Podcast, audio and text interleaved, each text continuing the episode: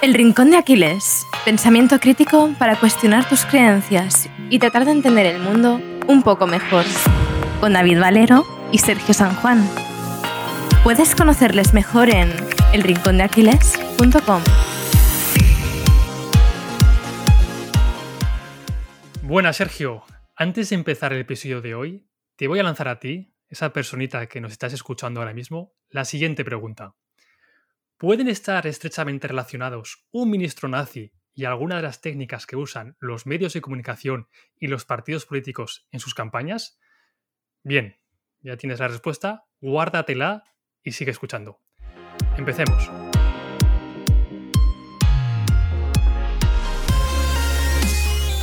No es ninguna sorpresa, Sergio, que los estados autoritarios siempre han aspirado a controlar al pueblo y a los individuos que lo componen. Aunque bueno, ya sabes que ellos prefieren verlos como un conjunto de masas. Moldear a su antojo los pensamientos de cada ser humano siempre ha sido una de sus principales metas a conquistar. Las técnicas de propaganda fueron las responsables de cubrir esta necesidad. Muchos de estos países tenían en nómina auténticos expertos en persuasión y manipulación. Entre todos ellos hay uno que destacó y consiguió que todo un país se rindiera a sus pies, o mejor dicho, a sus pensamientos y deseos. ¿Aún no sabes de quién estamos hablando? Te damos una pista. Nos encontramos en el centro de Europa a mitades del siglo pasado, más concretamente en el Tercer Reich alemán. Estamos hablando del ministro nazi alemán Paul Joseph Goebbels y de cómo éste jugó un papel indispensable en el alzamiento del Partido Nacional Socialista en Alemania, años antes de comenzar la Segunda Guerra Mundial. Y antes de seguir, Sergio, ¿qué te parece si nos cuentas un poco más sobre la vida de este peculiar villano de la historia? Paul Joseph Goebbels fue ministro de Educación Popular y Propaganda del Partido Nacional Socialista. Teorizó y creó sus famosos principios y métodos de propaganda que le sirvieron para construir el mensaje del partido nazi. Y la verdad es que muy mal no le fue. Su aspecto físico era muy peculiar. Estaba cojo y encima era bastante bajito. Y junto a sus ardientes discursos que protagonizaba, eran dos de sus características más recordadas. Goebbels era un nazi de los de verdad. Era un antisemita convencido y fue uno de los escasísimos cargos públicos que reconoció expresamente, con orgullo y todo, el genocidio del pueblo judío. Aunque este convencimiento no le impidió casarse con su mujer Magda Goebbels, que era medio judía. Ya sabéis, la congruencia del ser humano en su máximo esplendor. La contribución de Joseph Goebbels fue un elemento clave para el ascenso al poder de Adolf Hitler, y para ello utilizó el sistema de educación, la radio, que era su medio favorito, el cine y la televisión. Además de esto, era un orador hipnótico.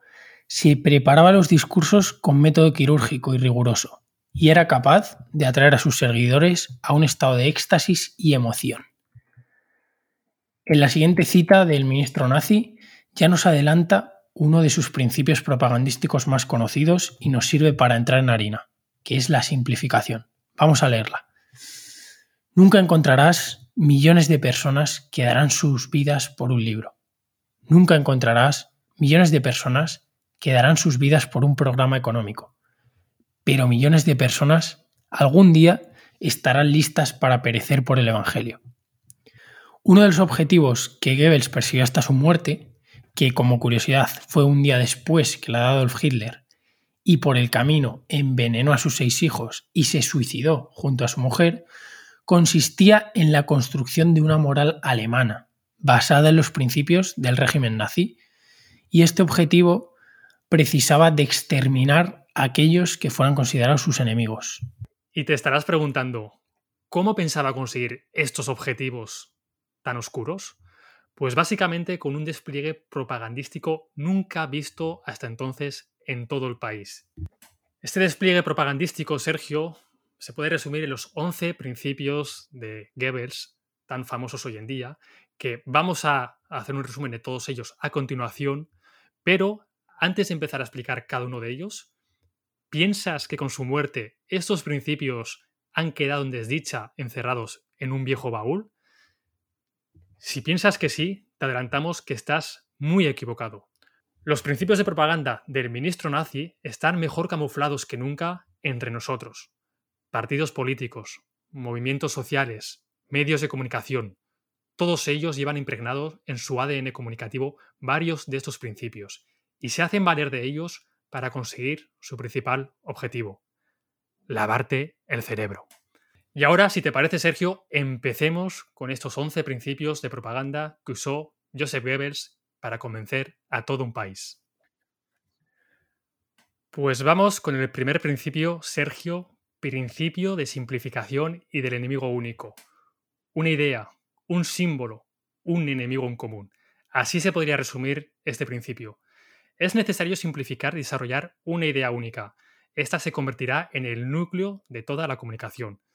Este principio se basa en reducir cualquier tipo de complejidad que pudieran suponer los enemigos de la Alemania nazi. El propósito también era reducir a una misma caricatura a todos los enemigos y opositores de Alemania. Un enemigo en común, la fuente de todo mal en la Tierra.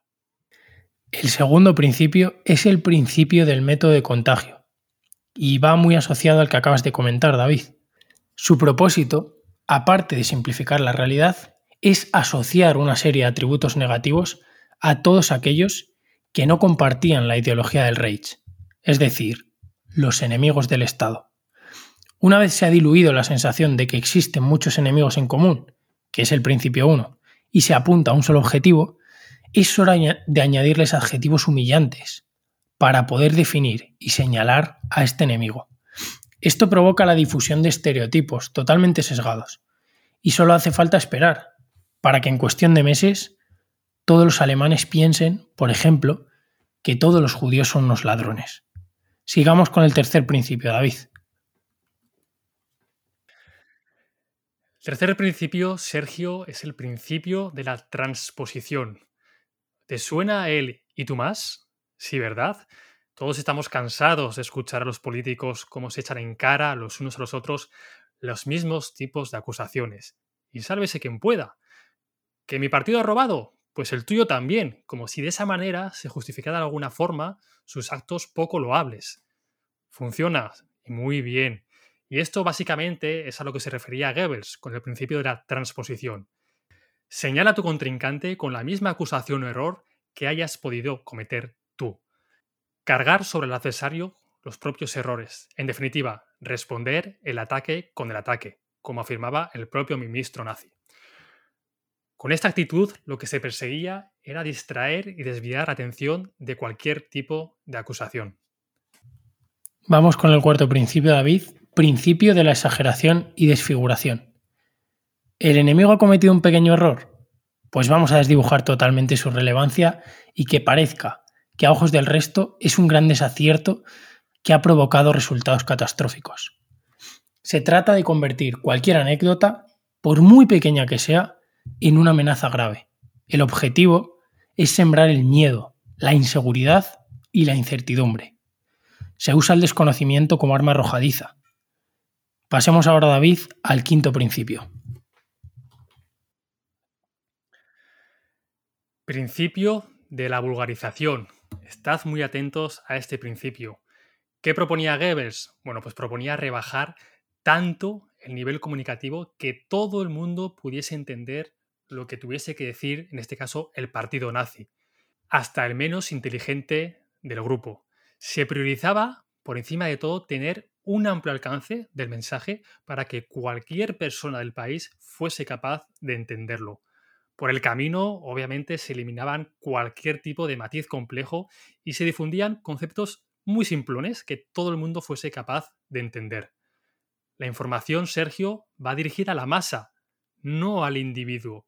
De esta forma es mucho más fácil de convencer. ¿Te suena todo esto, verdad? Cuanto más grande sea la masa a convencer, más pequeño ha de ser el esfuerzo mental a realizar. Todos sabemos que la capacidad receptiva de la masa es limitada y su comprensión además es escasa. Encima, tienen gran poder para olvidar. Sigamos. Pasemos al sexto principio, el principio de orquestación. Repite una mentira mil veces y se convertirá en verdad. Usa diferentes prismas y perspectivas. No importa. pero transmite la misma idea, sea cierta o sea falsa, de manera repetitiva. Goebbels tenía una frase que lo resumía a la perfección. Miente, miente, miente que algo quedará. Cuanto más grande sea una mentira, más gente la creerá. ¿Te suena todo esto que estamos diciendo, verdad? Bueno, pues aún no hemos acabado, acabamos de pasar el Ecuador y vamos a por el séptimo principio, el de la renovación. Abruma a tu rival con tantas acusaciones que sea imposible defenderse de todas ellas. Y si lo hace, habrá quedado entonces relegado a una situación de irrelevancia y el público ya no tendrá ningún interés en lo que tenga que decir. Sencillo, Sergio, pero muy eficaz. Pues sí, David. Y pasamos al octavo principio, el principio de la verosimilitud. Toda la información tiene que estar sustentada por el mayor número de fuentes posibles. Por ello, Goebbels no tardó en prohibir cualquier medio de comunicación que no comulgase con las ideas del partido. De hecho, llegó hasta el punto de censurar medios afines al régimen nazi. Solo podía existir un canal de comunicación. No podía haber filtraciones, no debían existir los matices. Este principio también acuña la idea de camuflar mentiras y verdades a medias, dentro de una noticia objetivamente cierta, haciendo que sea mucho más digerible para el público objetivo, para ese oyente, para el pueblo. La propaganda debe limitarse a un número pequeño de ideas, pero esas ideas deben repetirse incansablemente, presentarlas una y otra vez, desde diferentes perspectivas, siempre convergiendo en la misma respuesta, en el mismo concepto, sin fisuras y sin dudas. Vamos, Sergio, a por el antepenúltimo principio de Goebbels, principio de la silenciación. No solo basta con hacer propaganda de las ideas propias para que toda la maquinaria de propaganda funcione como una orquesta sinfónica, también es necesario silenciar cualquier tipo de noticia positiva sobre los rivales, usando, obviamente, los propios medios afines. Es fundamental tener un control y un absoluto dominio de los tempos y la tergiversación para saber cuándo se debe silenciar una noticia. Es decir, saber cuándo postergar una noticia para difundirla en otro momento donde pueda hacer mucho más daño a los enemigos. Vamos con el principio número 10, Sergio. Nos acercamos al final, David, y el principio número 10 es el principio de la transfusión. Este principio básicamente se basa en aprovechar ese odio que ya existe, cuya raíz se hunde en el acervo cultural y social, para posteriormente verterlo de manera directa sobre quienes se oponen de alguna manera al régimen, sobre esos enemigos únicos que habíamos encontrado con el primer principio. En definitiva, hacemos uso de la historia de una sociedad o de una nación y conectamos de manera directa con el contrincante a través de el uso de analogías. Vamos, Sergio, con el último principio, principio de la unanimidad. Todas las ideas que se desean difundir deben de gozar del consenso de todo el pueblo para que de esa forma puedan acogerlas como propias al sintonizar con la opinión de sus semejantes. Esto también te suena, ¿verdad? Este principio se apoya del conformismo social, al que atribuye una enorme capacidad para la persuasión, especialmente entre aquellos que desconfían de su propio criterio. Bueno, Sergio, después de haber escuchado los 11 principios de propaganda del ministro nazi Joseph Goebbels, ¿piensas que ya nadie los utiliza? Bueno, David, pues creo que ha quedado bastante claro que estos principios siguen vigentes en la actualidad. De hecho, nuestro oyente habrá pensado en más de un ejemplo concreto en su día a día.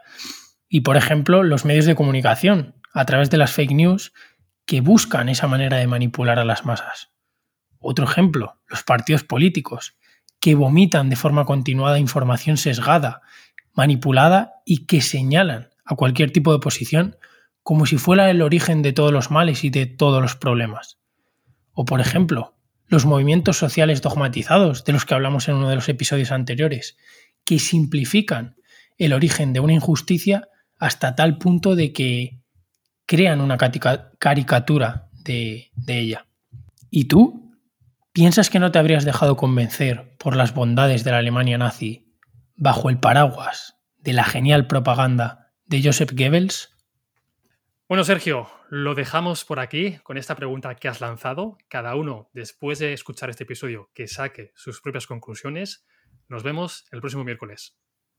Con una nueva entrevista. Si te ha gustado este episodio, compártelo. Puede que a alguien le sirva. Y si quieres estar al tanto de todo lo nuevo, no te olvides de seguirnos en redes sociales y en nuestra web, elrincondeaquiles.com.